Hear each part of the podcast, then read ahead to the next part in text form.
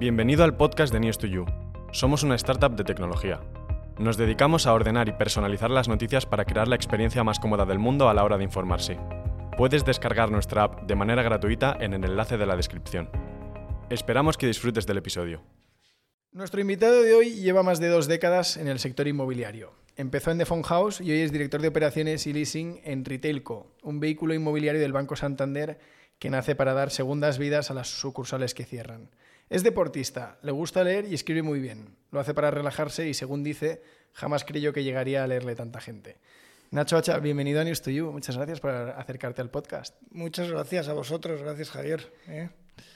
Hemos visto que, escribes, eh, que entrenas, que luego tienes tu, ocupación a tiempo exigente en el, en el sector inmobiliario. ¿Cómo, ¿Cómo te da tiempo a todo? ¿Cómo combinas estas vidas?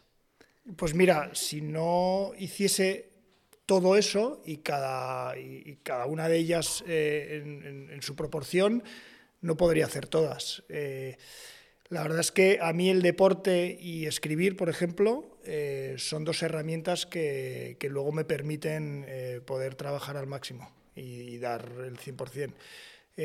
escribir me libera absolutamente a nivel mental y el deporte, vamos, el deporte lo, es, un, es un, tema casi cultural desde, desde la infancia, desde el colegio, pero me ayuda a canalizar absolutamente todo. Y yo creo que siempre he pensado que, que las aficiones eh, y, que tengas una vida eh, fuera del trabajo eh, debería ser un must para, para, alguien que quiere evolucionar a nivel profesional. O sea, no me creo el 24/7, estoy en contra absolutamente de, de la filosofía de de, solo para el trabajo, por y para el trabajo, y para poder evolucionar, estar fresco, tener ideas, eh, ser alguien provechoso para una compañía y alguien rentable para una compañía, tienes que tener otra vida más allá. Y bueno, la, mía la, la, comparto con el deporte, con la escritura y con mi familia, básicamente, y mis amigos. ¿En el deporte eh, eres eh, todoterreno o tienes un par de deportes predilectos? Pues todo terreno y eso lo que me lleva es a no ser el mejor en nada. Eh, y, la verdad es que es un tema que, me frustra bastante porque, porque veo que me pasan por la derecha y por la izquierda gente que lleva mucho menos que yo en una actividad deportiva. Soy bastante competitivo. Y, ahora me pasa con el running, ¿no? O sea, que tú dices, joder, tú eres de los que corres. Y yo, joder, llevo corriendo desde que tengo, no sé, 12 años, 10 años, que hacía carreras populares eh, de juveniles, ¿no? Eh, llevo corriendo toda mi vida. Lo que pasa es que, claro, si corres, montes en bici, boxeas, eh, juegas al pádel, haces todo lo que te pongan por delante, no puedes ser bueno. En, sea, al final te das cuenta cuando alguien coge un deporte y, se entrena y se dedica y le mete un programa, en, ocho meses es un runner, pero vamos, es inalcanzable, ¿no? Y entonces cogéis cuando te vas a una media maratón y, y, cuando terminan los tiempos dices, te he sacado seis minutos, ¿no? Y después si llevas ocho meses o llevas diez meses corriendo, ¿no? Pero claro, es que es lo único que haces correr, ¿no? Eh, soy un todoterreno, eh, me encanta todo tipo de deportes y, y, me genera muchas lesiones. ¿Sí? ¿Eres de los que convive con la lesión? Constantemente. Sí, sí, y con la lesión y con el fisioterapeuta, vamos, eh, eh, casi semanal, eh, es otro salvavidas que tengo. y, y, bueno, la verdad es que es mi rutina, ¿no? O sea, hacer deporte, fisioterapeuta, trabajar, escribir, o sea, lo tengo todo como muy organizado y lo tengo muy, muy metido en mis cajitas en la cabeza, eh, pero me dice, joder, ¿para qué haces tanto deporte si eso te provoca tener que ir al fisioterapeuta? Y bueno, es como la pescadilla que se muerde la cola, pero la realidad es que una cosa me permite la otra, ¿no? Entonces, eh, y, a mí el deporte me da mucho y, bueno, y el fisioterapeuta y, bueno, eh, los masajes me, liberan de poder continuar todas las semanas, ¿no? Entrenando. Esto es lo que me dice, dice mucha gente, ¿no? Que eh, adelgacé porque empecé a correr y ahora quiero adelgazar para poder correr más rápido. Sí. pues sí, es una, es una buena... Es una buena una buena reflexión, sí, sí, sí, sí. ahora vamos un poco a la parte más, más laboral de lo que ha sido tu trayectoria, eh, pero mira, hoy hemos invertido los papeles. Empezamos hablando un poco más de la parte personal, de, humanizar al, invitado siempre, ¿no? ¿Cómo es eh, un día normal en tu vida, eh, familiar, un poco, un día que, no haya imprevistos, ¿no? Bueno, bastante, me meto bastante en la, en la rutina, ¿no? La rutina, eh, pero, pero bien eh, organizado, bien. O sea, yo cuando alguien dice, no, es que esto es demasiado rutinario, a mí me gusta el orden, ¿no? Eh, y los protocolos y demás, y, lo llevo también a, mi día a día, ¿no? Pues, un día a día mío es levantarme por la mañana, llevo a mi hija todas las mañanas, para mí eso es una de las cosas que no quiero quitar de mi agenda, otra cosa es que tenga un viaje o esté por un tema profesional fuera de Madrid. Pero si no, para mí llevar a mi hija todas las mañanas al colegio es, un tema que, es casi un must en, mi día a día. Em, después de ahí eh, voy directamente al trabajo, a una reunión o a un desayuno de trabajo que tenga. Eh, participo bueno, de mi día a día a nivel laboral en reuniones de equipo, con clientes, eh, comités internos, tanto de dirección como de aprobaciones bueno, gestionar un poco el, portfolio que tenemos, eh, nuevo negocio. Eh, busco un hueco siempre para practicar deporte eh, y luego otra de las cosas que intento que no salga de, mi rutina diaria es la cena en familia. Tenemos una hija, estoy casado y tengo, tengo una hija que va a cumplir seis años. Ah, y la sentamos a la mesa con nosotros como si fuese un adulto eh, y, es otro momento en el que participamos. Mi mujer también eh, trabaja mucho y es empresaria y, son esos huecos que hay que encontrar en el día a día.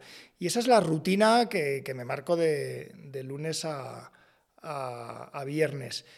Entre medias hay viajes, eh, bueno, pues hay reuniones, hay movimientos. la verdad es una, una agenda muy activa pero, está basada en eso, en, familia, eh, trabajo y, deporte. Claro, en vuestro caso, cuando viene gente de perfil de empresa, que muchas de las reuniones o gran parte de la carga de trabajo a veces se traslada a la hora de la comida, cenas, ¿no? Eh, ¿Cómo de fácil o de difícil es para vosotros llevar una vida saludable? Porque muchas veces te, obliga a comer fuera, eh, te, complica mucho más el poder organizarte ¿no? y el tener el orden que tiene una persona que trabaja en oficina con, una jornada laboral muy estándar. Pues yo no sé si soy ahora eh, como el nuevo perfil de, ejecutivo que dicen o, estoy en contra un poco de la norma. A mí no me gusta nada, o sea, a mí esto de las reuniones a la hora de comer y tal, a la hora de cenar y, que parece que vas a, cerrar el grandil en la comida de la cena no me gusta nada, la verdad. Eh, cuando hay que ir, se va eh, y, lo que intento es controlar mucho esas, comidas y esas cenas, tanto en tiempo como en, como en cantidad y en contenido. ¿no? Eh, pero, pero la verdad es que em, eh, intento evitar siempre eh, em, el, enfocar el negocio a la hora de la, a la hora de la comida. Creo que la hora de la comida es un momento en el que incluso es un momento para descansar o desconectar y no son dos horas desconectar media hora, 35 minutos, 40 minutos, para que tengas tu espacio de desconexión. Y, yo tengo muchas reuniones a las 3, a las 3 y media de la tarde. Eh, pensar que de 2 a 4 eh, es un momento en el que lo tienes libre, pues mm. eh, tampoco está dentro de mi filosofía. No, no quiere decir que, que, no te levantes del ordenador, sino que, que, creo que para comer no necesitas dos horas. ¿no? Entonces, si tienes una reunión de trabajo, es una reunión de trabajo en la que bueno, coincide que comes. Pero, pero intento salirme de ese perfil que además está muy relacionado con el inmobiliario históricamente, ¿no? que es o sea, eh, el, ejecutivo con la corbata apretada hasta arriba del todo, eh, dos horas, dos horas y media de, comida y, y, de tertulia después, intentar cerrar. Yo creo que todo eso ha cambiado una barbaridad, una barbaridad. Casi la comida y la cena es para celebrar. no para, no para hacer el negocio. ¿no? Bueno, habrá gente viendo el podcast que, está pensando, oh, conmigo se va a comer, eso es que le caigo bien. ¿no? Bueno, posiblemente. o, porque, o porque el restaurante era muy bueno. Yo soy muy foodie en ese sentido. Me encantan los restaurantes, me encanta la buena comida. Eh, parece que estoy dando un mensaje contrario a. No, pero es. Eh, tu ocio, ¿no? Eh, sí, sí, sí, es mi ocio y, y es de las cosas que más me puede gustar. ¿Eh? una buena mesa, una buena comida y un buen restaurante, un buen ambiente, de las cosas que más me puede gustar, pero, pero en, un contexto de, ocio y de disfrute. Oye, qué bien, porque por aquí pasa mucha... Bueno, yo creo que a estas alturas ya hemos tenido al 80% de la restauración madrileña ha pasado por aquí. Y, bueno, te diría nacional, porque ha, venido también mucha franquicia. O sea, siempre estamos hablando de comida y de lo difícil, ¿no? Que es, que es montar un negocio de márgenes tan, tan, tan bajos, de tanto, tanta operativa como es la hostelería, que a veces desde fuera se, se infravalora, ¿no? Entonces, ¿qué, ¿qué sitios te gusta ir? ¿Qué, ¿Dónde te podemos encontrar algún día? Eh, si, no te encontramos, ¿dónde te buscamos? Pues mira, eh, no, te voy a, no te voy a engañar, no soy morro fino, o sea, eh, soy... me encanta la, comida, me encanta lo bueno, me encanta los ambientes más novedosos, trendy, no lo voy a negar, pero me encuentro fenomenal también en, en, una taberna de barrio con un buen plato de cuchara. me encantan los nuevos estilos que están llegando, los internacionales, todos. Me adapto, soy, soy también todoterreno en, en ese sentido. Intento, si te digo la verdad, eh, estar a la última en ese sentido. O sea, sí me gusta enterarme de cuáles son las últimas aperturas a nivel de restauración, probarlo eh, y, bueno, y tener mi opinión y disfrutar sobre todo del, ambiente. Creo que Madrid, además, eh, llevo muchos años diciéndolo, he escrito sobre ello.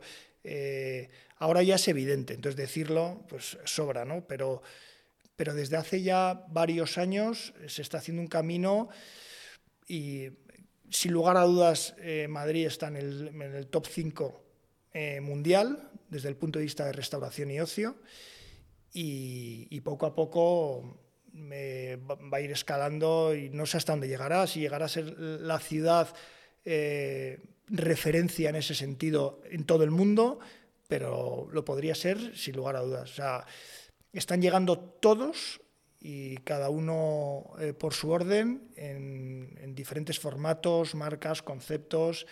El mundo de la hotelería está cambiando una barbaridad. Mira, el mundo de la hotelería ha virado hacia el mundo de la restauración. O sea, ya los conceptos, eh, eh, no sabes si tira más lo que hay abajo o lo que hay arriba.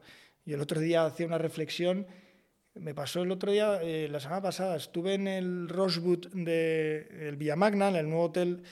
Qué, pasada, ¿eh? Cómo han hecho el rediseño. No, pero aparte, pero luego lo que han creado, ¿no? O sea, porque al final eh, es un place to be. Eh, me tocó ir en el mismo día a una reunión por la mañana, a las 9 de la mañana, y luego a otra reunión a las 7 de la tarde. Y dije, joder, pues se van a pensar aquí que, que, tengo una habitación o algo así, ¿no? Entonces fui a las 9 de la mañana y vi un ambiente, pues eso, pues muy sobrio, de, reuniones, desayunos de trabajo, tal, el turista que entraba, salía, muy bien y con una vida muy potente para ser las 9 de la mañana en, un hotel en, en, plena castellana, ¿no? No estaba en Gran Vía, estaba en la castellana, ¿no? Pero mucha actividad, ¿no? Cuando fui a las 7 de la tarde, o sea, no había mesa, ni dentro, ni fuera, ni a la derecha, ni a la izquierda. Alucinante, un ambiente. Además, ya te dabas cuenta que eso sí que era un place to be. O sea, estaban la gente que estaba haciendo negocios, estaban eh, eh, los vecinos y las vecinas del, barrio Salamanca, o sea, de, toda la vida. Estaba la gente que se estaba dejando ver. Eh, había gente que había quedado ahí a tomar un cóctel y, ves ahí un ambiente y dices, es que aquí se han olvidado de las camas. Y es que no les hace falta eh, acordarse de las camas porque ya han, han creado un destino eh, en sí mismo y luego ya la cama la cobras a lo que tengas que cobrarla, ¿no? porque la habitación será magnífica y tal, pero el 90% de la gente que estaba en esa planta baja de ese hotel no tenía habitación. Claro, yo, yo creo que medio Madrid, ¿no? Cuando pasaba por, de, por la Castellana y veía el, el hotel en, en, obras, pensaban, ¿qué van a hacer? Porque no era especialmente bonito antes de, de la reforma. Eh, pero bueno, para el que no lo haya visto, ahora la forma en la que lo han hecho con, con esa iluminación, con tonos como muy cálidos, ¿no? que mezcla el, tonos oscuros con una luz eh, muy, muy cálida y la escalinata iluminada y demás, cuando pasas, yo paso por ahí en moto siempre, ¿no? dentro no he estado nunca. Pero sí que es verdad que, que cuando, cuando lo ves iluminado, por de día es bonito, pero por la noche es un sitio que te dices, eh, puedes hacer lo que quieras en este hotel, ¿no? Sí, sí, te, te, te, soporta un cóctel, una reunión de trabajo. Absolutamente. Es lo que te digo, que, que, que tenías todos los tipos de perfiles de consumidor que, que puedes tener y, y, estaban todos en, el, mismo, en el mismo momento y, cada uno bueno, pues a su eh, a su historia, ¿no? Y, eso es, y te lo, lo, hace lo mismo el Four Seasons, lo van a hacer, eh, lo están haciendo otros, ¿eh? o sea, que por decir dos, pero vamos, que, que lo van a hacer los que vienen y lo están haciendo los demás, hay proyectos maravillosos que se están haciendo en Madrid, pero que se van a hacer también fuera de Madrid, que lo que buscan es generar vida, o sea, es actividad, movimiento, ocio, que la gente se lo pase bien y tal. Y, eso es ahora la nueva restauración, ¿no? Entonces eso es lo que a mí me gusta, ¿no? Es lo, que me gusta disfrutar. Entonces ir a hacer negocios a eso, pues eh, a un espacio como ese, pues, pues por eso te decía antes que, que prefiero ir a disfrutar de ese tipo de espacios que, que a sentarme en una mesa en plan sobrio a intentar cerrar una operación, ¿no? El otro día que vino Alex Albuquerque del de, grupo Escondite. sí, le conozco mucho. ¿Ah, sí? ¿Conoce a Alex? Al final, él me decía, nos conocemos todos. Eh, porque a veces le digo, oye, eh, con otra gente, ¿no? le digo, oye, ¿y esto que me dicen que pague por un email a la base de datos de hosteleros para dar a conocer el servicio? Y me dice, no, no pagues, si es que nos conocemos todos, te ayudamos, ¿no? Y, pues en tu caso, digo, al final sí que es verdad que, los círculos son cerrados. Pues con Alex estuvimos hablando de, de Barracuda hablamos también de, del Bule Bule, de Barbarán. Y al final lo que decíamos era, eh, da igual el estilo que cojas, ¿no? Eh, hoy en día en Madrid tenemos la suerte de tener una oferta gastronómica, no, no siempre de ticket alto, porque, porque se puede comer muy bien por, por tickets muy razonables, pero se está convirtiendo como en una capital europea de, de la gastronomía. Absolutamente. O sea, y es un muy buen ejemplo. ¿eh? O sea, yo a Alex le conozco de hace muchos años, eh, cuando él empezaba y, bueno, y por el mismo, tenemos muchos amigos en común y demás. Ahora coincide que además eh, mi mujer que se dedica al, interiorismo eh, colabora con, con él en, en, muchos de los proyectos, por ejemplo Barracuda, ¿no? Y, ¿Ah, y, el, de, y el, de, el de Marbella también y tal, y en otros. Ah, pues habló, ¿cómo se llama tu mujer? a lo mejor la mencionó. Cozy interiorismo, eh, bueno, no sé. Yo creo que en algún momento, porque puso el ejemplo de Barracuda y el de Marbella, me sí, parece. Sí, bueno, pues los, los, hizo mi mujer, sí. Eh, me matará, ¿eh? Cuando vea esto, o sea, porque se muere de vergüenza con estas cosas. Dice que, o sea, digo, tengo que ser yo tu mejor comercial, ¿sabes? No, no, desde luego. No te sabes vender. Eh, bueno, en cualquier caso, han conseguido, tanto Alex y sus socios como, otros grupos que, con el que compiten o comparten, ¿no? porque al final no es que compitan, sino yo creo que se ayudan unos con otros y, han creado un ambiente, eh, se han puesto un poco en, ese nivel que a Madrid le faltaba, a nivel de, comida internacional, de ambiente, de llegar a un sitio y decir, joder, ¿sabes? Me siento bien. Eh, eh, bueno, lo que llaman ahora el, aspirational, ¿no? Este, que, bueno, que, la gente, pues hay unos que quieren ir a ese punto más arriba y tampoco eh, quedarse con el bolsillo vacío, ¿no? Eso lo han conseguido, tanto él como, como otros. Y la verdad es que ahora mismo Madrid es, eh, vamos, es un sitio maravilloso para disfrutar. Bueno, el turismo lo dice, ¿no? Lo. Sí, preparando la entrevista he visto que también tenías una intervención o una entrevista, un encuentro que era con La Rumba, con, Fernando Nicolás creo que era, que también me imagino pues, que al final hacéis amistad ¿no? en todos estos grupos. El grupo La Rumba es un, claro ejemplo ¿no? de este aspiracional que dices, de, desde fuera piensas que va a costar mucho más, pero luego entras y dices, oye, pues la experiencia que me he llevado eh, es muy gratificante, ¿no? no no me arruino y, me, estoy en un estándar que podríamos decir que es, que es confort. Sí. Bueno, eh, Fernando, Charlie, Fernando, Chiqui y tal, bueno, la verdad es que eh, tengo muy buena relación con ellos y a nivel profesional, porque en, el pasado, eh, bueno, pues he cerrado varias operaciones con ellos, les he ayudado, a nivel internacional he viajado mucho con ellos en su desarrollo y tal.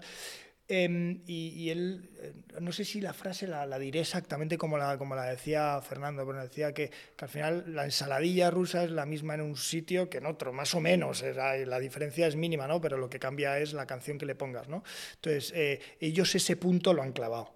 O sea, al final, cuando digo lo cambia la canción es que el ambiente, ¿no? O sea, al final, si tú consigues que tu ambiente pues a un ambiente muy agradable, acogedor, donde, bueno, tú te sientes bien, sabes que va a pasar algo esa noche o va a pasar algo eh, ese día, eh, vas a volver a repetir.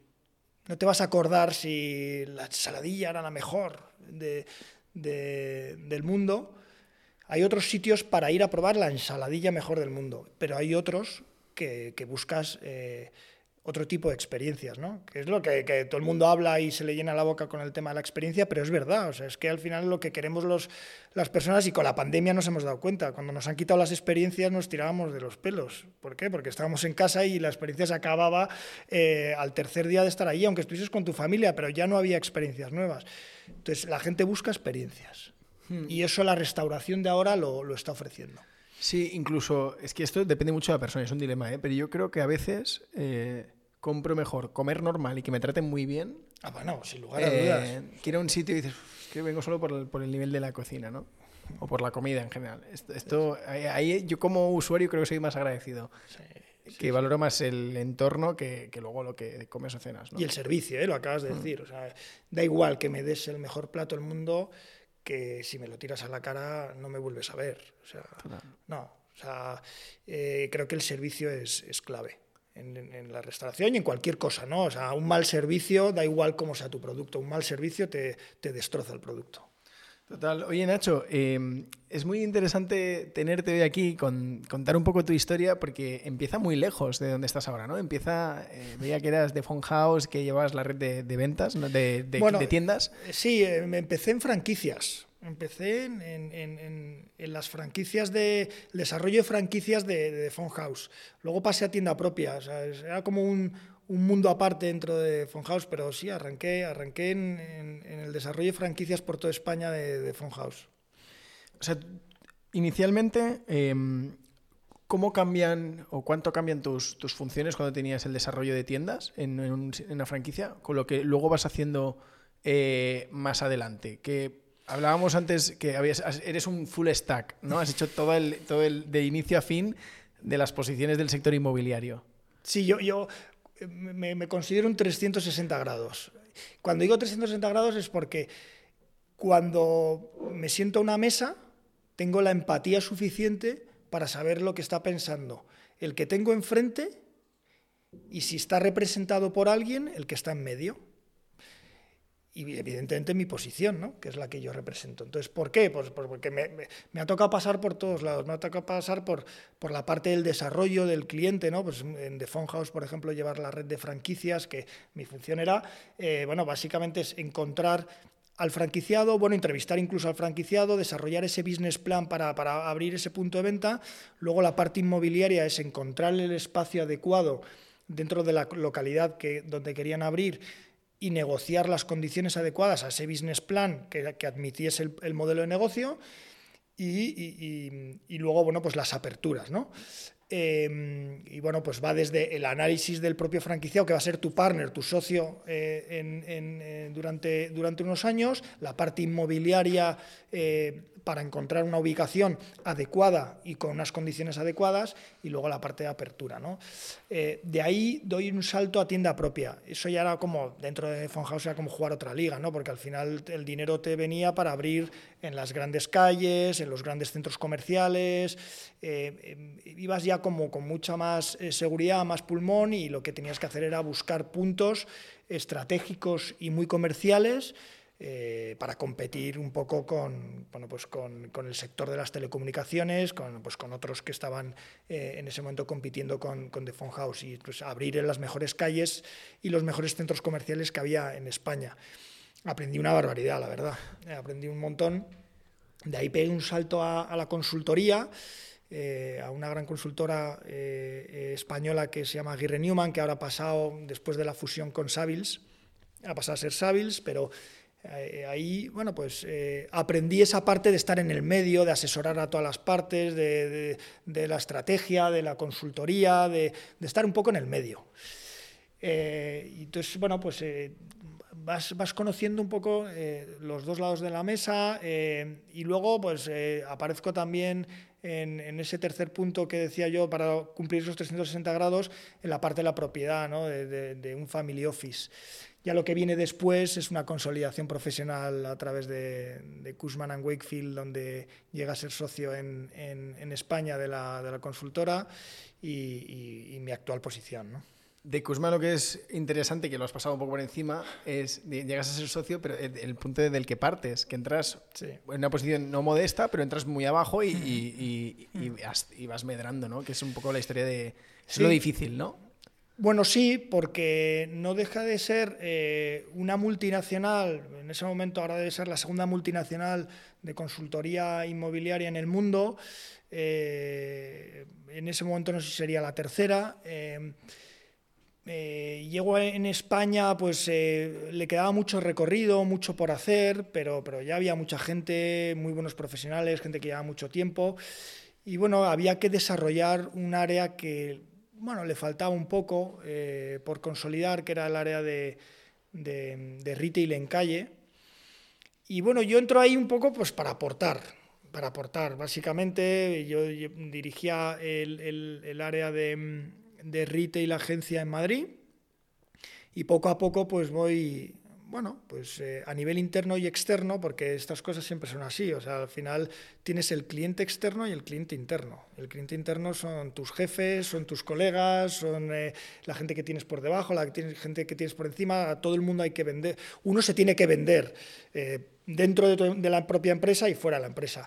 Yo creo que hice muy bien las dos cosas, me fui ganando la confianza de mis clientes fuera de la compañía eso se vio muy bien desde el punto de vista de negocio dentro de la compañía y luego, bueno, eh, eh, generé confianza en, las personas que, lideraban el proyecto en, España y eso me permitió ir creciendo. Eh, es verdad que, por mucho que, te ganes la confianza en una compañía de estas a nivel local, en este, en este caso en España, tienes que pasar por, para, llegar a ser socio de la compañía tienes que pasar unos procesos complicados, difíciles, arduos, eh, y te tienes que ir a, bueno, pues en este caso te tienes que ir a Londres, aplicar a la posición, te tienen que validar desde Londres que puedes ser socio de la compañía, y bueno, pues todo esto es complicado. Claro, acabas llegando a nivel EMEA. Bueno, yo ahí tenía una participación, porque yo he tenido diferentes roles. En, EMEA tenía una participación eh, en lo que era el área de FAMBI, que hemos hablado antes mucho de la restauración, yo estaba metido en todo lo que es el, negocio de F&B, de restauración dentro del área de retail. A nivel EMEA eh, me lo pasé muy bien porque vi muchísimo negocio a nivel internacional eh, y, la verdad es que eh, disfruté mucho de, esa parte, de ese rol que me tocó. Luego tenía mi rol más local en, en España y luego la parte de socio que te permite ser un poco eh, bueno, hacer cross-selling, estar en diferentes proyectos y en diferentes ángulos ¿no? de la compañía. tú estudias administración de empresas, ¿no? Sí. yo me imagino, un, tipo, eras el, estereotipo, ¿no? El, ideal de, ejecutivo joven en una compañía de las dimensiones que estamos hablando de a lo mejor en ese momento la tercera del mundo, ¿no? En su sector. Sí. Cuando tú ya estás en un nivel tan alto, ¿Qué importancia tiene el currículum? Es decir, eh, cuando la gente con la que trabajas, eh, los cracks, ¿no? Con los que te cruzas día a día, eh, ¿tú crees que esa gente habría llegado o podría haber llegado donde estaban ahí? Daba igual lo que estudiaran, porque lo, que les hace estar ahí es lo que han aprendido y, su y, lo que traen de ADN. O, sí que crees que son posiciones a las que de alguna manera tienes que ir un poco enfocado desde, desde el principio? Pues mira, yo creo que, yo creo que el, el currículum desaparece cuando tu bagaje profesional eh, hace que desaparezca. O sea, a mí nadie me va a preguntar a día de hoy lo que estudié. Y si me lo preguntan, o sea, no sé con qué intención me lo van a preguntar porque, porque no, va, no va a aportar nada. ¿no? Eh, no va a aportar nada si yo estudié eh, dirección de empresas y hice una diplomatura además de marketing y publicidad y luego hice un MBA, porque la realidad que lo que yo aporto a día de hoy al, mercado, al negocio, a mi compañía actual, es lo que sé y he aprendido. Que hay una parte que es de la formación universitaria, está clarísimo. Hay otra parte que es la de tu desarrollo personal en diferentes áreas que no tienen nada que ver con lo profesional. Yo soy más mucho de esa teoría. A mí yo aprendo mucho de lo que no tiene nada que ver con lo profesional, lo que no tiene nada que ver con mi sector aprendo de otras cosas que hacen que yo mejore a nivel profesional. Y luego, evidentemente, de tu especialidad. Si tú eres un especialista en inmuebles, pues evidentemente eh, tu track record en, inmobiliario eh, va a aportar. Pero yo creo que, e, evidentemente, llegas a un sitio canalizado por diferentes, eh, diferentes caminos. Uno es eh, haber tenido una carrera, eh, un MBA, que te permite pegar el primer salto a un sitio, a una multinacional, que te permite luego llegar a otro lado, ¿no? Pero, pero esos pasos se van dando. Te puedes quedar en el camino teniendo tres idiomas perfectamente hablados, dos carreras, un MBA y te quedas en el camino. ¿Por qué? Porque eres un vago, básicamente. y eso pasa, ¿eh? hay gente que, que está cualificada, eh, pero a, niveles estratosféricos y que ves el currículum, si es que les ves que, arrastran los pies, ¿no? Entonces, y que no tienen ganas. Entonces, ¿de qué te sirve saber tanto y además hablarte en chino y en inglés a la vez si no, no eres capaz de, de convencerme en español, ¿no? Entonces, no, lo digo porque me he encontrado con, con gente súper preparada, súper preparada, porque a mí no me convencían, ¿no? Entonces, eh, y, luego hay una parte que es la que te digo, que es eh, la parte más eh, personal del ser humano, que es, oye, ¿cuáles son tus valores? ¿Qué son las ganas que tienes de currar? ¿Qué son tus aficiones? ¿Qué es lo que piensas? ¿Cómo opinas? Tal, porque todo eso te acaba generando un perfil, ¿no? Eh, y, bueno, yo creo que es un poco la, suma de muchas cosas. ¿no? ¿no? La carrera, si no la tienes, se te puede complicar tus inicios, pero hay gente que sin carrera y grandes empresarios eh, que, han creado eh, imperios. ¿no? Sí, siempre que viene gente le preguntamos, oye, tú, tú que estás con cracks, ¿no? que trabajas con cracks, ¿qué, les ves en común? ¿no? O sea, al que es un tío extraordinario, y da igual el campo, ¿eh? porque bueno, esto lo decía un día Pablo Motos, lo del número uno. Él decía, el número uno puede ser el camarero que te atiende, ¿no? Cuando ves a esta gente extraordinaria y dices, oh, estos tíos brillan, tienen algo, ¿no? Que, en tu experiencia, si tuvieras que eh, hacerles como una foto, ¿no? Una radiografía y decir, Joder, ¿qué, deben tener en común? ¿Por dónde crees que, suele ir la, cosa? Yo lo tengo claro, pero puedo estar muy confundido. ¿eh? pero yo, bueno, yo, yo, lo tengo claro y, y, lo veo de la siguiente manera tienen que ser personas rápidas, o sea, un tío ágil de, mente, o sea, eh, alguien, alguien que, cuando le estás contando algo, lo coge a la primera, eh, alguien que cuando le, estás eh, contando algo de lo que no es su, bueno, su negociado, su, su expertise, te está entendiendo.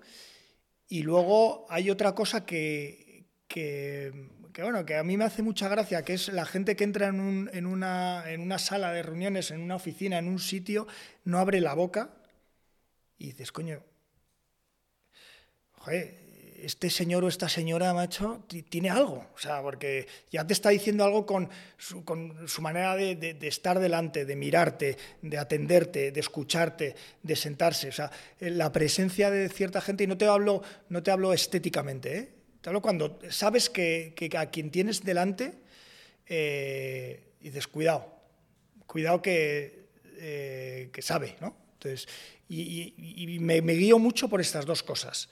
Alguien que sea muy veloz de, mente, de, que lo coge todo eh, rápido y, que, bueno, que, su, que su presencia impacta. Son con las dos cosas que me quedo. ¿Tú a día de hoy fichas o ya es raro que te toque eh, contratar a gente? No, estamos contratando. Pero digo, mm, ¿en algún punto del proceso bajas de a, conocer al candidato, charlas con él? ¿Sí?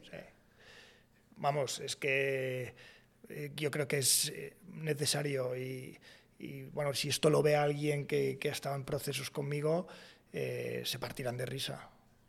Porque entró al barro, pero vamos, sí, sí, sí, sí. Soy muy pesado.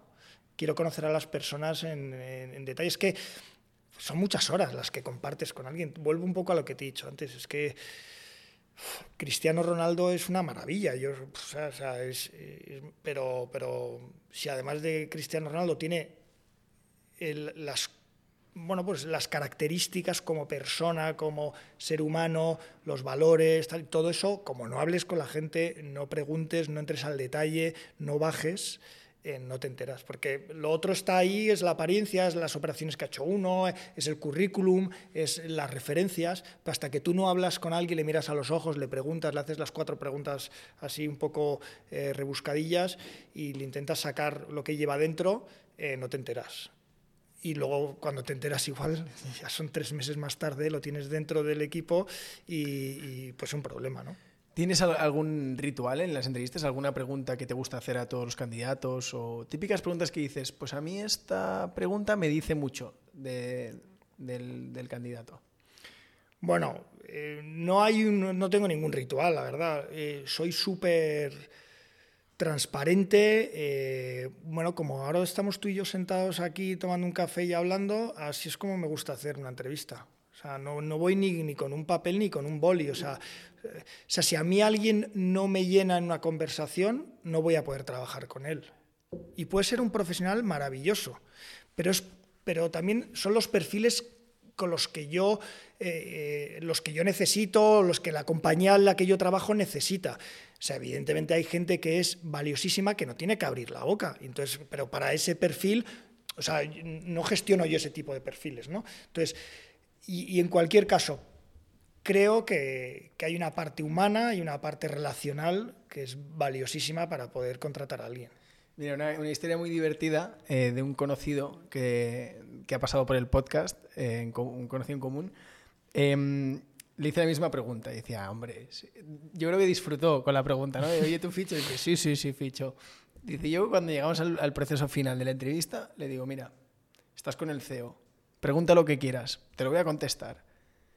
Y dice, ¿y si no me preguntan nada? Me dice, no, yo no lo tengo claro. Me dice, descartado.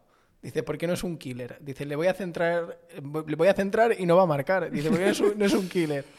Entonces decía, hostia, qué bueno. Eh, y además te lo cuenta la persona y por el carácter te lo crees. Dices, no, no, es que me estoy imaginando la, la entrevista. Pero bueno, yo creo que, es, que, está muy bien que, que, gente de cargos altos sí que bajen un poco a, al detalle, ¿no? De ver quién entra. Al final tiene mucho que ver con la cultura de, la, compañía. Pero, pero la altura del cargo o sea, todo, todo el mundo tiene siempre alguien por encima y alguien por debajo. O sea, todo el mundo tiene alguien por encima, porque aunque seas el CEO o seas... Eh, vas a tener los accionistas y si no, ¿sabes? El capital y si no, o sea, siempre tienes alguien por encima y por debajo, por supuesto. Entonces, eh, yo creo que es, o sea, evidentemente, si, si, son cuatro peldaños por debajo y tienes interlocutores por en medio, pues no lo necesitas tanto. Aunque yo creo que sí, una conversación viene bien. Pero la gente que va a trabajar directamente, eh, yo creo que tiene que haber un... Eh, no puede ser una entrevista. O sea, tiene que, o sea, tiene que haber una entrevista técnica, tiene que haber una entrevista de recursos humanos, pero, pero el manager de alguien que va a contratar a alguien con el que va a trabajar directamente, la conversación tiene que ser una conversación eh, larga. Y si no es larga, tiene que haber dos o tres conversaciones. Oye, en este, en este proceso, cuando estabas en, en, tu... Empiezas en director de retail y acabas llegando a socio, eh, desde fuera se, vería como un periodo como muy extenuante, ¿no? Al final, eh, en consultoría, eh, llegar a socio es, un proceso durísimo.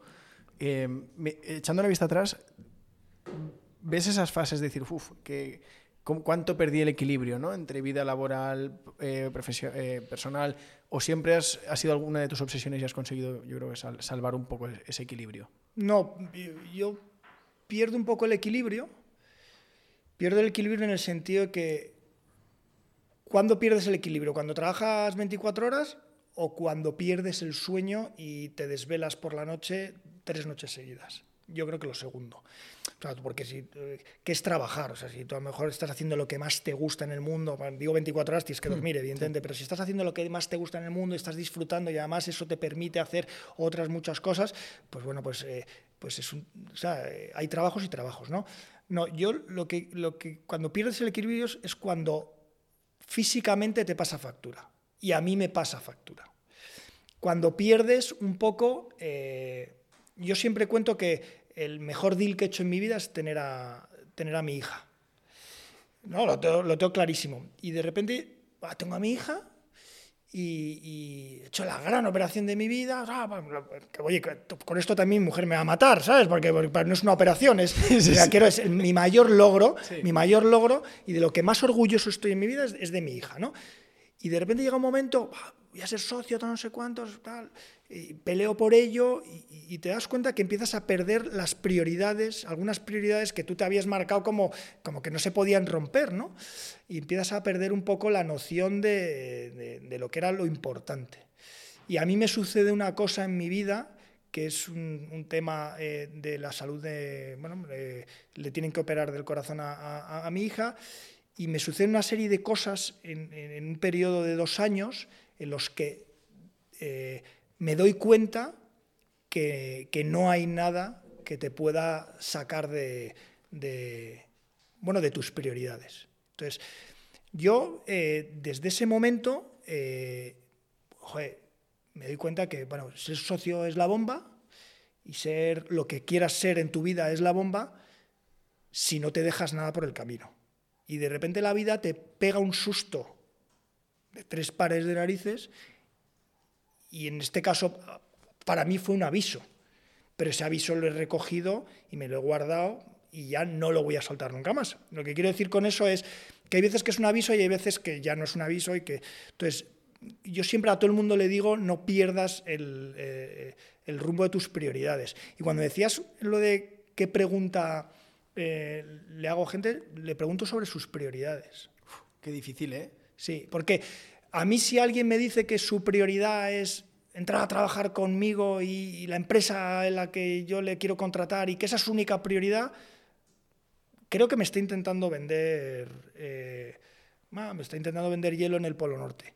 O sea, prefiero que me diga, no, mi prioridad es, yo qué sé, otra cosa, y además eh, para llegar a, eso eh, necesito trabajar y además tu proyecto me encanta, además, pero, pero que lo que necesito es que me digan que hay una prioridad real en las personas y que además esa prioridad tenga una base sólida.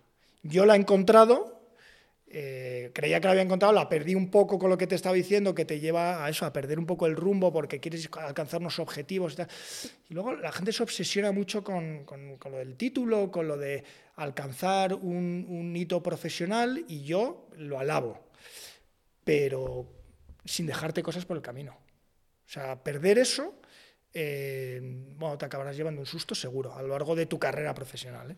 ¿Y este susto cómo cambia luego tu, tu forma de volver un poco a, recuperar ese balance? ¿En qué se traduce a nivel profesional? Se traduce en, priorizar absolutamente todo. O sea, en, ordenar las cosas, en, que a mí si una operación se caía no me iba a la vida, o sea, se caía pues se levantaría otra, a relativizar absolutamente todo, o sea, el mundo no va a acabar, lo que ocurría en, esa etapa anterior es, perdías una operación, la competencia te ganaba un proyecto, te pillabas un globo que no te quiero ni contar, un mosqueo enorme, te despotricabas, te enfadabas con quien no tenía la culpa y, la realidad es que, es que no funciona así. O sea, bueno, cuando se pierde y se gana muchas veces, eh, hay cosas que se pueden solucionar y cosas que no se pueden solucionar. Las que no se pueden solucionar, pues hay que admitirlas y hay que asumirlas. Eh, pero lo que no puedes es, perder el rumbo por, no digo tonterías profesionales, pero cosas que realmente eh, no tenían la importancia que, tenían. Entonces, yo empiezo a ordenar todo eso en mi cabeza, empiezo a saber decir no, antes decía todo sí, empiezo a decir no, empiezo a organizar mi vida, eh, bueno, porque creo conveniente tener que pasar un tiempo con mi hija. Eh, todo lo que puedo, eh, eh, empiezo a decir que no a proyectos eh, que, no considero que sean viables y, no por agradar, y me doy cuenta que donde creía que a lo mejor me estaba metiendo en un camino peligroso desde el punto de vista profesional, empieza a ir todo mucho mejor. Qué fuerte, ¿eh? Y es cuando tú empiezas a poner límites y a priorizar cosas en tu vida, las cosas se ordenan. Lo que pasa es que la gente tiene mucho miedo a decirle a un cliente no a llevarle la contraria a alguien, eh, aunque sepas que tienes la razón, eh, le das la razón a alguien, ¿no? Entonces, eh, ¿cómo le voy a llevar la contraria? Entonces, yo todo ese miedo lo perdí después de eso. A mí lo que me ocurrió es que yo tenía que ir a una revisión médica con mi hija y tenía una reunión a las, a las 10 de la mañana. La revisión médica era a las 9. Yo llegaba tarde a la revisión médica. Yo iba con un agobio de narices porque iba a llegar tarde a mi, a mi reunión de trabajo que era a las 10. Pero realmente, ¿cuál era la prioridad? Joder, si estoy yendo a una revisión médica de mi hija, la prioridad es la, revisión médica de mi hija. Bueno, pues yo estaba pensando en el trabajo. Y cuando yo salgo de, una, de esa revisión médica, esa revisión médica va desde las 10 de la mañana hasta las 2 de la tarde. Una revisión médica que pasa cuatro horas es que las consecuencias, pues, bueno, es una mala noticia, ¿no? Eh, yo salí de ahí diciendo, que y a mí, o sea, la reunión de las 10 de la, de la mañana, o sea, es como, ¿sabes? ¿Qué importancia tenía, no? Y ahí es donde empiezo a ordenar todo. Y, a perderle el miedo a, lo que te digo, ¿no? A, organizar eh, las cosas como tienen que organizarse, a, a, perderle el miedo a, decir no y, bueno, y, profesionalmente te diré que, que despegué. Despegué porque, porque, bueno, pues porque al final te da mucha más confianza, eh, eh, ven eh, que eres mucho más ejecutivo. no se trata de soltar el boli y irte a casa a las 6 de la tarde, ni muchísimo menos. Es, oye, quiero una reunión de 45 minutos y no de hora y media. Me sobran 45 minutos. Vamos a. Porque prefiero hacer dos reuniones eh, de 45 que una de una hora y media, porque tengo otras cosas que hacer. ¿no? Entonces, decir esto parece que está muy mal, pero la realidad es que, que el negocio funciona así. O sea, es organizar bien las cosas, enfocarte bien, ser muy ejecutivo y saber que después de esas reuniones y después de ese trabajo hay otras cosas y otras prioridades. Yo creo que a la gente a veces le da un poco de vergüenza, ¿no? Reconocer que, no tiene un equilibrio, que, su vida personal y laboral están descompensadas. O sea, creo que está muy bien lo que comentas, eh, pero creo que hay como cierta vergüenza, ¿no? Eh, desde el punto de vista del, management a, reconocer esas... Lo ven como vulnerabilidades, ¿no? Sí. Bueno, eh, o sea, yo no estoy ahora mismo diciendo algo que no, que no escriba. ¿eh? Eh, yo escribo mucho sobre este tipo de cosas. Em, yo creo que al final hay que perderle el miedo a decir, bueno, eh, lo que uno siente, cómo uno se siente y cómo uno ve las cosas. Siempre respetando al resto de las personas y respetando bueno, cómo piensan eh, el resto, ¿no? Pero cuando tú hablas de ti mismo, no puedes ofender a nadie. Entonces, y lo que, lo que es un engaño es intentar, bueno, pues dar una imagen de lo que, de lo que uno no es, ¿no? O sea, yo creo que la naturalidad, eh, bueno, es, eh, es básica para entender a las personas y desde el punto de vista de management es que yo siempre pienso, digo, joder, si lo que quiere la gente es confiar en, quien te dirige, ¿no? O sea, yo, yo tener a alguien que tengo por encima que no me creo, pues si te digo la verdad, eh, tiene, el recorrido es muy corto. O sea, yo, y, con esa filosofía, la gente que está por debajo de, ti necesita o identificarse contigo o por lo menos creerse tu historia. Y si tú no eres transparente, no eres sincero, no eres, eh, bueno, pues eh, natural, pues eh, es complicado. Todo lo demás es un discurso que tiene el, bueno, las patas muy cortas. Claro, y también son cualidades que se tienen que tener un poco innatas, ¿no? Porque también cuando dices en esta selección natural de quién llega y, quién no, pues también hay eh, las habilidades sociales muchas veces, ¿no? Eh, de la inteligencia emocional, la, la, empatía. Oye, pues es, todo esto que estás comentando mm, bebe un poco de la empatía, de, de inteligencia intrapersonal, ¿no? Al final son, son habilidades Em, que también se le exigen a una persona. No, no, solo tienes que ser un Excel eh, con piernas, ¿no? Bueno, yo, eh, además que yo tengo un debate enorme. Cuando hablas del Excel con piernas, es, es, que es verdad que parece que vamos hacia un mundo en el que, en el, que el ser humano eh, va a desaparecer, pero, pero la realidad se está demostrando cada día más que el ser humano es clave en el proceso. O sea, los datos son imprescindibles, los datos ayudan, los datos eh, bueno, agilizan los procesos, los datos nos dan mucha información, pero como no haya alguien para interpretar esos datos, estás, eh, lo tienes complicado. ¿eh? Cuando dices lo del Excel, tú puedes poner en un papel lo que te dé la gana. Y eso lo aguanta todo. El Excel lo aguanta todo, el papel lo aguanta todo. Luego necesitas gente que sepa interpretarlo. Y luego necesitas gente que además de interpretarlo, lo sepa transmitir. O sea, yo eh, eh, en muchas ocasiones eh, me he encontrado con gente que no necesita mirar el Excel porque lo que tú le estás contando le está llegando y luego revisará el Excel después de hablar contigo, pero ya, ya sale de la reunión sabiendo que el mensaje es el que es. Porque hay que saber transmitirlo, hay que saber interpretarlo y luego los números están ahí, ¿no? Pero, pero es que el ser humano es clave. Y cuando desaparezca el ser humano, tenemos un problema.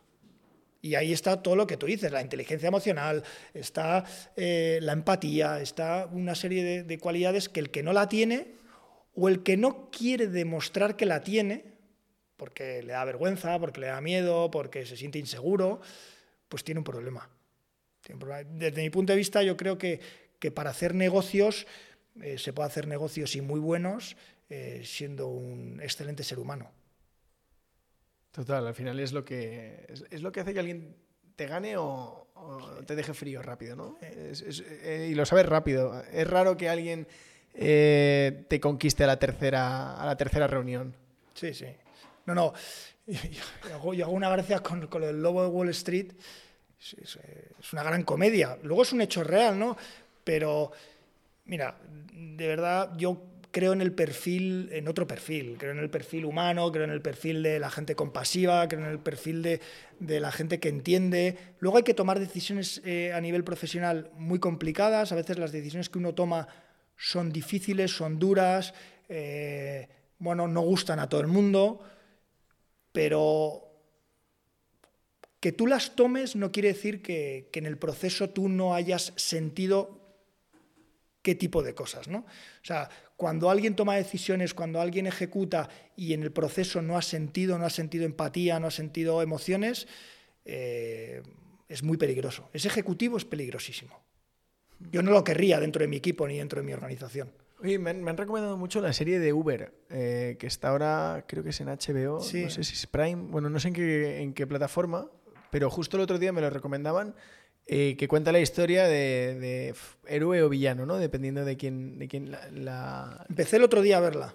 Yo, yo todavía no, he podido. ¿Qué, te está pareciendo? Pues es que empecé estando muy cansado. Entonces eso es lo peor que puedes hacer. O sea, llegar de un día de trabajo eh, rendido y, ponerte a ver eh, una serie porque, porque lo más importante es que el primer capítulo te enganche para seguir con el segundo capítulo. tengo que continuar. O sea, porque no, no, terminé de ver el primer capítulo. Son interesantes, ¿no? Estas historias de gente que, que, que, al final, si tienes que definir de alguna manera lo que han hecho, dices velocidad.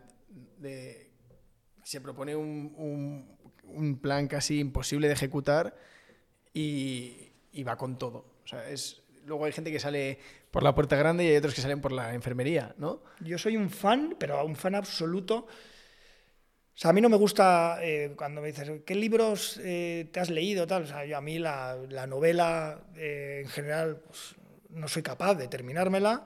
me gustan los libros, las biografías de, bueno, pues de, empresarios o de personajes históricos. Y, luego a nivel de cine, o sea, me apasionan todo este tipo de... Ayer lo hablábamos en una comida de equipo, pues el fundador de McDonald's. Todo el mundo habla que a nivel de cine las de, las de Apple pues son un poco lentas y tal, pero a mí todo lo que tiene un trasfondo de, de alguien que ha creado un, una empresa, la ha desarrollado, eh, eh, ese tipo de películas me parecen apasionantes, apasionantes. Y la serie de, de Uber la, voy a, la voy a ver. Eh, sea lenta, rápida, buena o mala, porque el trasfondo, el mensaje de la propia serie, bueno, es aprendizaje puro. Total, de hecho, eh, yo, coincido, ¿eh, Nacho? Coincido totalmente. La de McDonald's me parece especialmente buena. Sí. Eh, sí, sí, La, McDonald's, la red social, son historias chulas, pero justo en concreto de McDonald's, que, te cuenta lo, jodido que ha estado el tío toda su vida, que casi no le da tiempo a disfrutarlo. Sí, sí, sí. Em, luego la gente siempre tiende a, juntar, ¿no? Y yo creo que hay que separar la calidad de la persona con, lo que ha hecho a nivel empresarial. Sí, sí. Pero dices, ¿qué, ¿qué, tiene, no? O qué historias, ¿no? De ¿por qué alguien puede ir a 200 por hora eh, durante 4 o 5 años y conseguir lo que otros han tardado décadas o, ni siquiera han conseguido? Eso el entender esa me parece fascinante. Yo, tengo una teoría que es, eh, tú puedes tener unas ideas maravillosas, pero si cuando tienes la idea maravillosa no coincide en un momento vital tuyo en el que te quieras comer el mundo o estés pasando mucha hambre, esa idea maravillosa no la, no la haces un caso de éxito. Me valen las dos, ¿eh? tener mucha hambre, o sea, que mucha hambre quiere decir eh, que lo estás pasando muy mal y entonces es que cuando tú estás, cuando vienes de abajo el todo, pues no tienes nada que perder. me voy con todas y, y, ya me parará la vida, ¿no? O que tienes muchas ganas, mucha fuerza de triunfar, o sea, muchas, muchas ganas de triunfar y mucha fuerza desde dentro de, de hacer las cosas. Porque ideas buenas si tú seguro tú mismo miras para atrás y cosas que se te ocurrieron que hacer, que no sé cuántos, pues depende del momento que, se te ocurrieron, eh, pues unas salieron adelante y otras no. ¿Por qué? Porque, porque hay veces que dices, coño, esta idea era muy buena, pero me tocó en un momento en el que, en el que pues bueno, pues no, tenía las ganas de. Y, eso si le preguntas a, a, la, gente, sobre todo a los emprendedores, eh, muchos te hacen esa reflexión, ¿no? Y yo estoy convencido de que, de que necesitas, además de una muy buena idea, algo de dentro que te, que te haga tirar para adelante.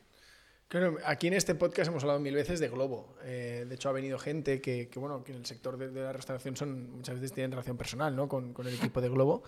Eh, y dices, bueno, no hay que irse tan lejos ¿no? para ver ejemplos brutales de cómo un chaval eh, de Barcelona en 5 o 6 años, 7 yo creo que, que, que, han pasado desde que se fundó, eh, hace seis años repartía comida con su hermano y hoy en día está en, miles de ciudades, ¿no? O son historias eh, que, inspiran mucho, porque nosotros ahora que es un proyecto que está empezando, que al final es una startup, eh, que, queda muy bonito por fuera, pero, pero por dentro luego, pues como cualquier proyecto que empieza, te desvives, ¿no? Y, muchas veces a ciegas.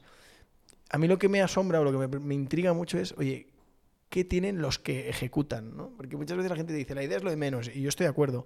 Pero digo, las personas que tienen la capacidad de ejecución, ¿en qué se traduce, no? Muchas veces. Ese es lo, para mí el gran misterio. O sea, yo creo que los que triunfan son eh, perfectos ejecutores. No necesariamente son los más creativos o... No, estoy muy de acuerdo con, con lo que dices. Pero ¿por qué son perfectos ejecutores? Porque lo tienen clarísimo. Porque tienen el foco muy centrado porque su idea la tienen eh, súper bien trazada y además, como tienen tantas ganas, da igual lo que se les ponga por delante. Entonces, son perfectos ejecutores. Si tú a una gran idea, y por mucho que tengas el foco, te falta esa fuerza, esas ganas, ese momento vital eh, de, tirar adelante, eh, no ejecutas como, como debes, porque, porque el, camino es muy difícil para, para convertir eh, eh, un proyecto como el de Globo, acabar vendiéndoselo a, competencia, eh, la gran multinacional alemana, tal. Desde que inicias, porque te puedes quedar por el camino, te puedes quedar en el medio, puedes que crear una gran empresa pero es que han llegado al, final del camino, o sea, en, muy poco tiempo, ¿no? Porque ya han consolidado el proyecto, o sea, le han hecho el lazo, ¿no? Y, en, muy poco tiempo, ¿no? Entonces, eh, desde el principio hasta el fin, todo ese recorrido, o sea, se tienen que unir muchas cosas, ¿no? Y sobre todo es, o tienes muchas ganas y mucha fuerza, o es muy difícil. Bueno, en este sentido, eh, me ha gustado eh, preparando esto he leído uno de los artículos que habías escrito en Eje Prime, que este es de hace un par de años, que hablabas de, suerte versus esfuerzo, ¿no? de buscar la oportunidad, el buen trabajo, la buena suerte, la oportunidad. E, es esto, ¿no? Yo creo. Em, nadie le quitará el mérito que, o el protagonismo que tiene a la suerte, pero, pero bueno, es la, última en llegar, ¿no? es, una discusión lo de, lo de la suerte, porque además depende con quién hables y en el momento que estés a otra persona también hay que tener un poco de empatía, ¿no? Porque hay gente que cuando hablas de suerte o, no suerte, eh, bueno, pues hay gente que a lo mejor le toca en un momento dado que se, piensa que el de enfrente pues es que ha tenido mucha suerte, ¿no? Yo creo que, la suerte es un tanto por ciento, dependiendo de cada uno, eh, eh, muy ajustado y que la suerte se encuentra. O sea, que si tú no estás en, el, en la jugada, o sea, el fútbol te lo dice mucho y el baloncesto mucho más. O sea, o sea hay canastas que dices, o sea, no la vuelves a repetir en tu vida. Y ese gol tampoco. Pero, ¿cómo llegas a ese gol? ¿O cómo llegas a esa canasta? Primero estando en el partido. Si no estás en el partido, no llegas. Y para llegar a ese partido te lo has tenido que currar mucho para no estar en el banquillo y estar en el once inicial. Y, y, además has tenido que practicar mucho y has tenido que tirar 800 veces para que esa luego tengas la suerte de que en el partido, en el momento adecuado... O sea, yo pongo el ejemplo de Zidane. O sea, el gol de Zidane, ese que mete eh, en, de, en, la Copa Europa eh, contra el Leverkusen y tal, y gana... Eh, hay algo de suerte. Pero alguien le va a decir a Zidane que no es un gran profesional. Porque ese gol, si lo vuelve a rep intentar repetir Zidane 10 veces, ¿cuántas los mete? Claro. Ninguna, ¿no? No, ¿no? Posiblemente ninguna. Entonces sí hay suerte, pero ¿quién va a decir que, que la carrera de Zidane es, es suerte, no? Entonces yo, eh, la suerte te aparece porque estás ahí y te lo has currado. O sea, 100%. Yo estoy de acuerdo. Oye, hace unos años, eh, no mucho, el Banco Santander, el Grupo Santander, el Banco Santander decide eh, crear un vehículo eh, para gestionar ese excedente patrimonial, ¿no? De que se cerraban algunas sucursales. Sí. En, en, torno a 800 casi, ¿no? 740, 750 más o menos. En, sí. por, por, ahí he visto algunas cifras, variaba un poco en función de la fuente. Y dicen, oye, la mejor persona que puede venir aquí para llevar operaciones. No, a lo mejor no. Eh, es Nacho Hacha, ¿no? ¿Cómo, ¿Cómo, es esa aventura? Bueno, no, la, realidad es que yo estaba eh, muy tranquilo en, donde estaba, en Kuzman, como os hablado antes, eh, como socio y demás. Y, se, mira, ocurre una cosa, eh, cuando esto sale, yo llamo al, al, al, Banco Santander y digo, oye, ¿quién es la persona que está llevando este proyecto? Porque estoy convencido que Kuzman le puede hacer un trabajo excelente y os podemos asesorar en ese desarrollo. No hace falta que contratéis a, a, N mil personas para llevar este proyecto porque podéis subcontratarlo, porque nosotros tenemos aquí la gente. Y me dicen, bueno, pues están intentando fichar gente y tal, no sé cuántos. Y yo, bueno, entonces, yo tenía un contacto allí, pero esta, esta persona eh, estaba en otro área de negocio y, y esa conversación, eh, y de repente me llama un headhunter y, y, y, me dice, oye, ¿te interesa? Y no me, nunca me dijo inicialmente eh, quién era el cliente. Y yo inicialmente, pues bueno, pues tuve mis reticencias, eh, me hice rogar un poco al principio, pero luego me metí en el proceso. Y, luego me fueron explicando cuál era el proceso y yo eh, bueno, eh, escuché atentamente y yo me hice mi composición de lugar. Porque al final, nunca te, muchas veces no te pueden explicar el 100% de las cosas, ni en una entrevista, ni en un proceso, ni incluso cuando te acabas de incorporar, porque hay muchas cosas que, que tienen eh, que acabar llegando y, y, sucediendo. Y yo me involucré al, al proyecto, bueno, después de un proceso bastante arduo, eh, pero con otras expectativas, ¿no? unas expectativas de crecimiento, de consolidación, de hacer un vehículo potente y, y bueno, se están cumpliendo. O sea, yo me involucré al, proyecto, a Retailco, que es el, vehículo que está gestionando eh, eh, bueno, todos eh, los activos inmobiliarios desafectos de la actividad bancaria, por así decirlo, sean edificios o locales comerciales pero, pero el proyecto va cogiendo forma, va cogiendo nombre dentro del grupo, el grupo es un grupo enorme y, y, bueno, y está creciendo. Y la verdad es que estamos muy contentos, estamos, nos vamos marcando objetivos eh, a corto plazo eh, para medirnos muy bien y los vamos, los vamos eh, consiguiendo y mejorando y esto hace generar pues confianza en el accionista y, bueno, darnos un poquito más de cintura. Y la verdad es que estamos muy contentos y, bueno, pues consolidando el proyecto con el poco tiempo que llevamos, no llevamos ni un año, ni un año de proyecto y, con ganas de, de, seguir avanzando. ¿no? Teníais en torno a, uno, a 200.000 metros cuadrados, ¿no? Más o menos. Un poquito más, sí, sí, sí. Y, y bueno, eh, al final nosotros lo que hacemos es, donde había una sucursal bancaria eh, que ha dejado de, de, tener esa actividad, le buscamos otro uso, eh, ya sea desde el punto de vista de retail o cambiándole el uso otra actividad, otro, otro, porque puede ser residencial, puede ser trasteros o puede ser oficina. Eh, y desde el punto de vista de retail, pues puede ser desde un restaurante hasta una farmacia o una tienda de ropa. Bueno, he visto que teníais grandes firmas de, la restauración, que, no hemos conseguido que vengan al podcast todavía, pero vendrán. Eh, he visto Grupo Restalia, ¿no? Sí. Que era uno de vuestros clientes. Tenemos a Restalia, tenemos, bueno, dentro de... Eh, tenemos a Popeyes, que, está dentro de la estructura de Burger King y mm. tal. Eh, tenemos, eh, bueno, pues tenemos diferentes, en, el sector de restauración tenemos a Vivari, que ya tenemos, creo que son tres inmuebles firmados con ellos. ¿En, Barcelona, Vivari? Sí, sí, sí, Mira, nosotros, bueno, estamos hablando con ellos, porque claro, en Barcelona actualmente tienen como 90 cafeterías, más o menos. Ya tiene una escala. Sí, sí, una estructura, una, una estructura muy potente. Pero hemos firmado con Carrefour, hemos firmado con, hemos firmado con con grandes marcas y luego también estamos firmando con, con, con esa, en ese concepto de retail más startupero, que, que, bueno, pues que, trae un concepto o de gafas o de, o de motos ecológicas o de tal, eh, eh, bueno, que, también apostamos por ello, estamos eh, firmando con conceptos también con, bueno, con un impacto social importante. Bueno, no queremos hacer el, retail eh, eh, simplemente el retail tradicional de toda la vida, sino queremos darle muchos ángulos y, queremos también cambiar el uso a donde vemos que hay más recorrido, a lo mejor en residencial y no tanto en retail. Tenemos edificios que les queremos cambiar el uso a hotelero y hacer grandes proyectos hoteleros con, una restauración potente. Bueno, la verdad es que queremos darle la vuelta eh, y darle vida a esos espacios y, que, bueno, que vaya creciendo el, el portfolio, ¿no?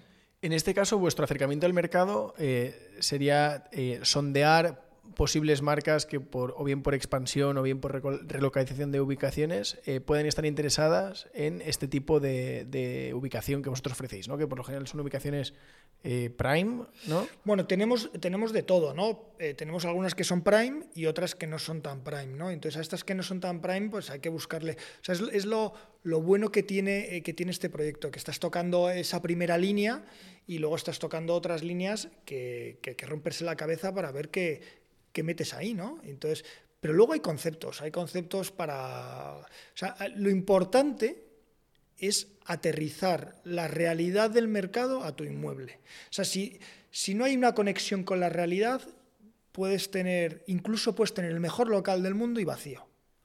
Y cuando digo la realidad es que eh, tienes que entender quién es tu potencial inquilino, cuánto puede pagar de renta y cuáles son las rentas de mercado, porque si no, eh, entras en una dinámica de engañarte a ti mismo que, es complicado eh, salir de ella y nosotros eso ya lo tenemos muy trabajado. O sea, nosotros vamos a rentas de mercado, somos competitivos, intentamos ser originales y, bueno, y, buscar estructuras de contratos que, ayuden a implantar negocios y de manera muy rápida y muy ágil a nivel interno.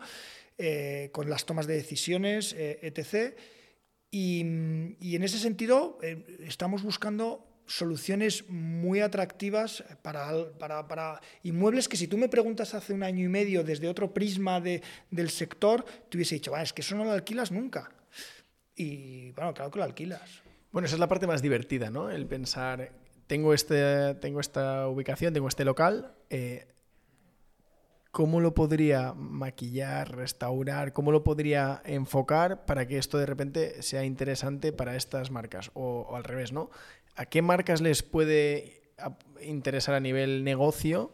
Eh, una ubicación aquí. Es un poco el juego que hacéis, ¿no? Bueno, hacemos ese juego, pero, no inventamos la rueda. O sea, que, decir, nosotros eh, hacemos un volumen de operaciones muy importante al año nos tenemos que apoyar en profesionales del sector, en consultoras y en, y en APIs y en brokers del sector inmobiliario que nos ayudan a, realizar todas estas operaciones. Y luego tenemos profesionales muy, muy potentes eh, con, un bagaje y un track record eh, enorme dentro del sector que también tienen la capacidad de, hacer este tipo de operaciones ¿no? Eh, directamente. Y si no, poder tomar la decisión de que lo que les está llegando es apto. Pero hay veces que es muy evidente, cuando hay un local eh, que, lo, ves muy claro que es para restauración, pues oye, tocas los, los 40 grupos de restauración que crees que pueden encajar ahí y acabar, intentar acabar firmando con uno de ellos. ¿no? Pero no intentamos eh, eh, inventar la rueda en ese sentido. ¿Qué porcentaje más o menos del negocio es orgánico y, cuánto es ir a captar al cliente, más o menos? Pues mira, eh, nosotros lo llamamos proactivo o reactivo, ¿no? Eh, pues, eh, pues mira, hay una parte, pues un 50% proactivo y un 50% reactivo. Ah, pues es una pasada. Sí.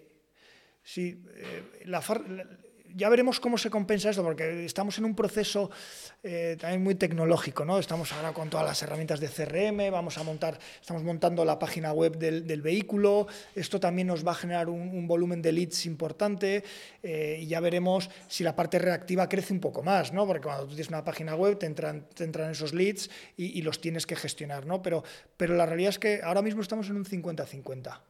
¿Y vuestro, vuestro equipo de ventas, el tamaño más o menos de...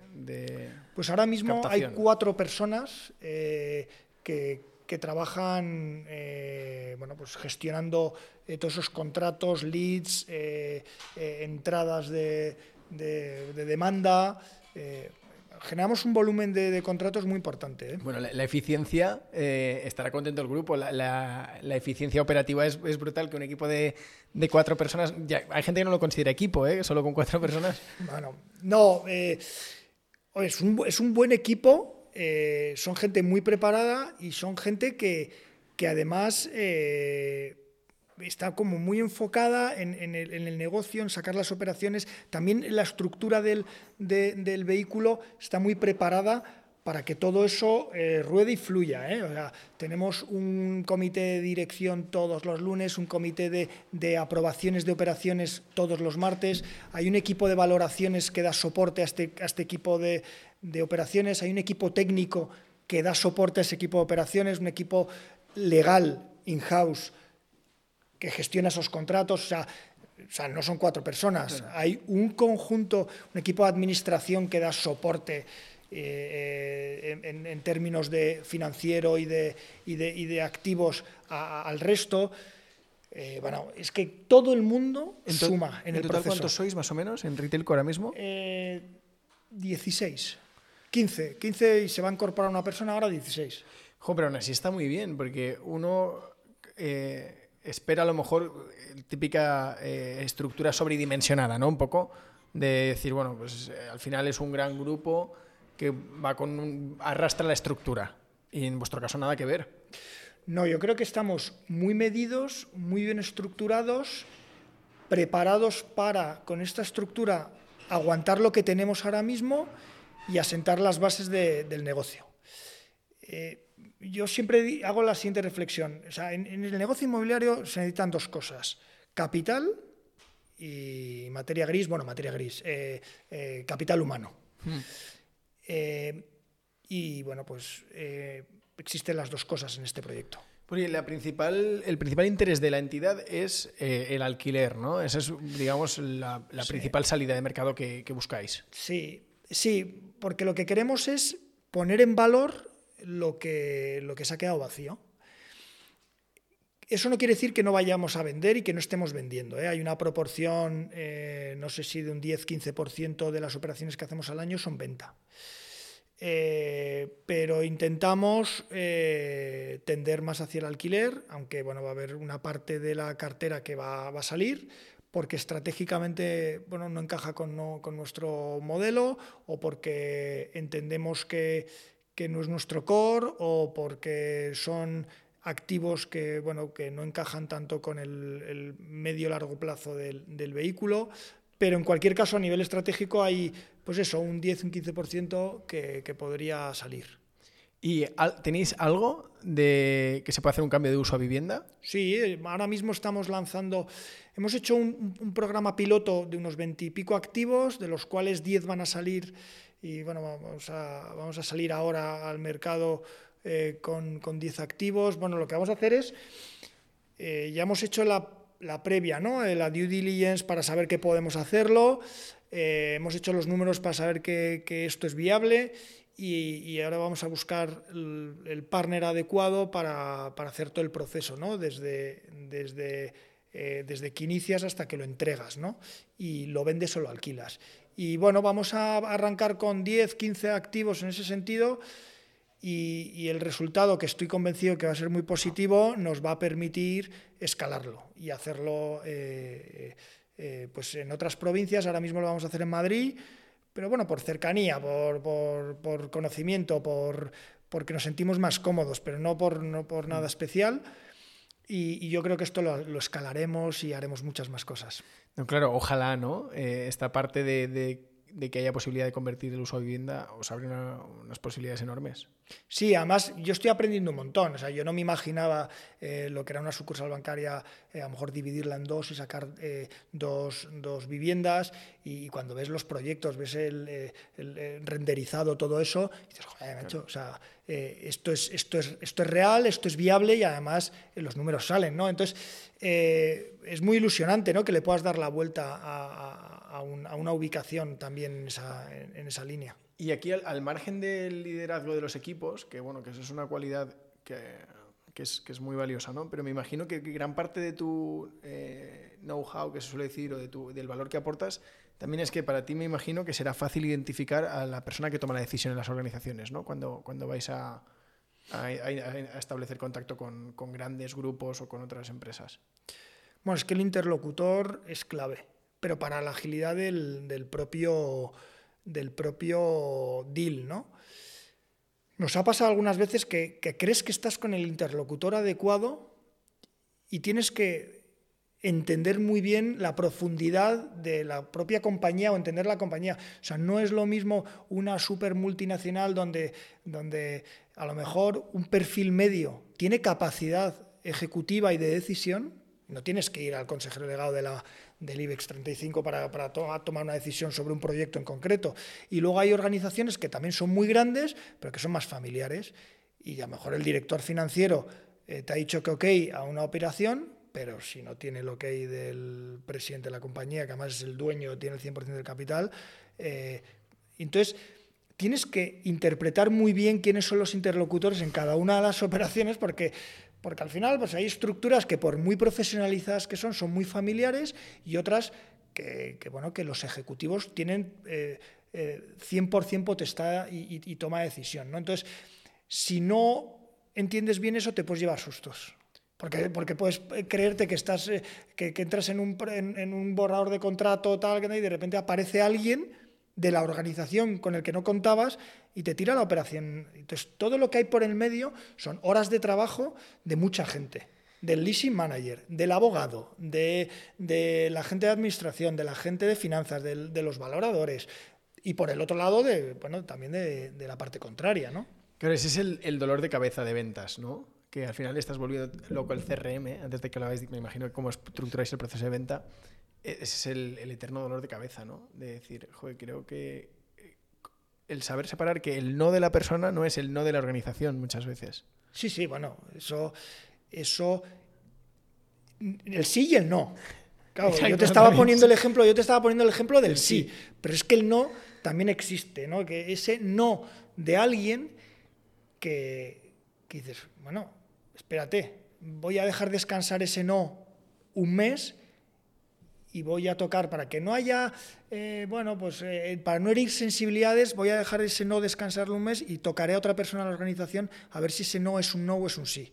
Y muchas veces ese no se convierte en un sí y además el que te está diciendo el sí tiene más poder de decisión y no sabía que ese proceso había, eh, bueno, pues se estaba, estaba ocurriendo. ¿no? Entonces, te ocurre ¿no? que hay que saber identificar muy bien quién es el interlocutor para saber si el sí o el no eh, es definitivo. ¿Vuestro ciclo de venta es largo o, en cuánto dirías que está la media? No, no, no. La verdad es que nosotros hacemos procesos super express, te diría, de dos semanas. Desde que recibes una oferta, la llevas a un comité, te metes en borrador y firmas. Hemos hecho operaciones de dos semanas. De dos semanas. Que yo le decía a, una, a una de las leasing managers, decía, tú has hecho algo, ¿qué truco has hecho eh, que no me has contado para que hayamos hecho todo el proceso en dos semanas? Y se reía, ¿no? Eh, porque hay, hay maneras de, avanzar todo y, llevarlo todo como muy encajadito, ¿no? Y luego hay otros procesos que te duran un año, ¿no? La media, pues mira, mes y medio, dos meses. pues es, es muy ágil, ¿eh? Pero es que tenemos comités semanales. Es que hemos, hemos creado una estructura y una dinámica de trabajo súper ágil. Ni bien ni mal, eh, o sea, no digo que esté bien o que esté mal eh, otras estructuras de trabajo, pero es verdad que choca un poco con el sector inmobiliario y con el sector, eh, sobre todo de los bancos. ¿no? Nuestras tomas de decisiones son súper ágiles. O sea, que alguien que nos esté pasando una oferta un viernes le contestemos el martes antes de la hora de comer, eso es, una maravilla. Sí, sí, total. Oye, por ir terminando, Nacho, el, nivel C de Retailco, ¿a quién reporta en el grupo? ¿El? El nivel C, vuestros consejos así de la cúpula de Retailco, ¿a quién reportáis dentro del grupo?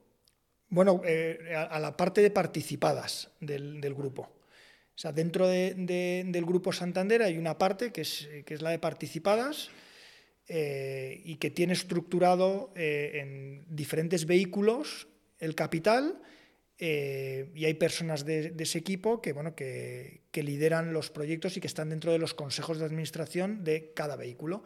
En el caso de, de, Retailco, pues hay personas que pertenecen a la estructura de participadas que están en el consejo de administración de Retailco. Pues mira, oye, me ha parecido súper interesante. Vamos con el, con el cuestionario. Yo, creo que la gente que, entre a ver el vídeo va a decir, sé muy poco de, sector inmobiliario y se va a ir con la sensación de, oye, qué, podcast tan, entretenido. ¿no? Se esperaba una clase de universidad de pizarra y al final creo que ha sido una charla muy agradable. Eh, la primera pregunta es una canción. Pues la verdad es que eh, me pillas ahora en frío. Me encanta la música. Tengo un, Spotify eh, eh, de. No sé ¿qué, qué, canción te podría, te podría decir. Pues a lo mejor. o sea, me has, me pillado en blanco. Te la dejamos para el final si quieres. Sí, sí, sí, sí. sí. un libro que, justo has dicho, no me preguntéis mucho por libros. pues mira, eh, voy a empezar ahora mismo eh, Los estoicos, eh, pero me encantó el libro que además tienes en, la mesa, que es la, historia del fundador de Nike. Ah, eso lo, recordamos, es Nunca te rindas, ese libro, ¿no? Sí, sí. Em, una, una aplicación que utilices mucho, tu favorita, Spotify es mi favorita eh, y utilizo más de lo que debería Instagram. ah, vale. lo último que has comprado en Amazon. Lo último que he comprado en Amazon.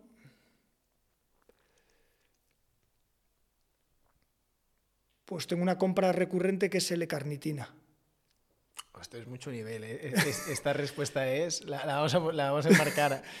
Sí, eh, tomo siempre L-carnitina antes de, la actividad física y, tengo, es una compra recurrente dentro de Amazon que me, que me, que me, que me llega todos, todos cada 15 días. ¿Y, te, lo notas? Que es como un preentreno, me imagino. Bueno, es un catalizador, es, eh, eh, tiene una parte que, que sí bueno, implica dentro de la energía tal, pero sobre todo mueve las, las, las grasas y eh, bueno, lo tengo como rutina, ¿eh? pero igual que me tomo vitamina C, pues me tomo L-carnitina, ¿no? O sea que, y, en, Amazon tengo la compra eh, recurrente y me llega cada 15 días mi cajita de L-carnitina y, bueno, la consumo, la consumo siempre. Qué bueno. Em, para terminar, un restaurante. Un restaurante. Que bueno, puedes decir alguno más, porque como has dicho antes que eras foodie, puedes decir algunos que te gusten. Por bueno, voy a decir, eh, voy a decir tres que, y los tres que ha hecho mi mujer, porque voy a aprovechar y voy a hacer un poco de publicidad. Vamos, a traer a tu mujer, ¿eh? Bueno, eh, ah. se morirá de vergüenza, vamos, eh, no lo vas a conseguir, pero mira, Barracuda. Vale.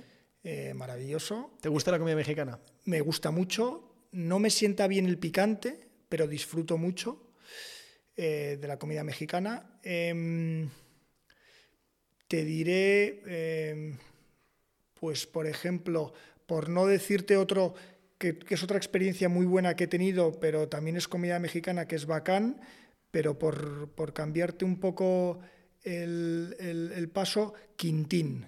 Quintín. Quintín en Jorge Juan, del Grupo Paraguas. Grupo Paraguas. Eh, me, encanta eh, la, pizza de colmenillas. Y eh, pues el de mi primo, por ejemplo, Tanteo. Eh, si hago publicidad. De un primo hermano, mi primo mayor, que su restaurante se llama Tanteo, tiene dos y, pues se come fantásticamente bien. Oye, pues Tanteo no lo conozco y te prometo que iré. Cuando vaya te mandaré una foto y te diré, oye, pues aquí estoy. Muy, muy buena cocina y un lugar muy agradable y de barrio. Oye, pues Nacho, muchas gracias por todo. Te hacemos un, un pequeño regalo Muchísimas gracias. eh, por haber venido al, al podcast. Eh, espero que en tu casa lo llenes tanto como te hemos llenado aquí la taza de café. Hombre, qué bueno. Qué Que- maravilloso. Aquí nos has pedido un café y te hemos puesto casi casi un tanque. No, no, no, ya os lo he dicho, digo, yo me tomo dos cafés por la mañana y después de comer, si me tomo otro café, vuelo. Y el café que me habéis puesto, eh, me acordaré esta noche de vosotros. Pues nada, oye, muchas gracias por haber venido. Ha sido un placer. Muchísimas gracias a vosotros. Un placer.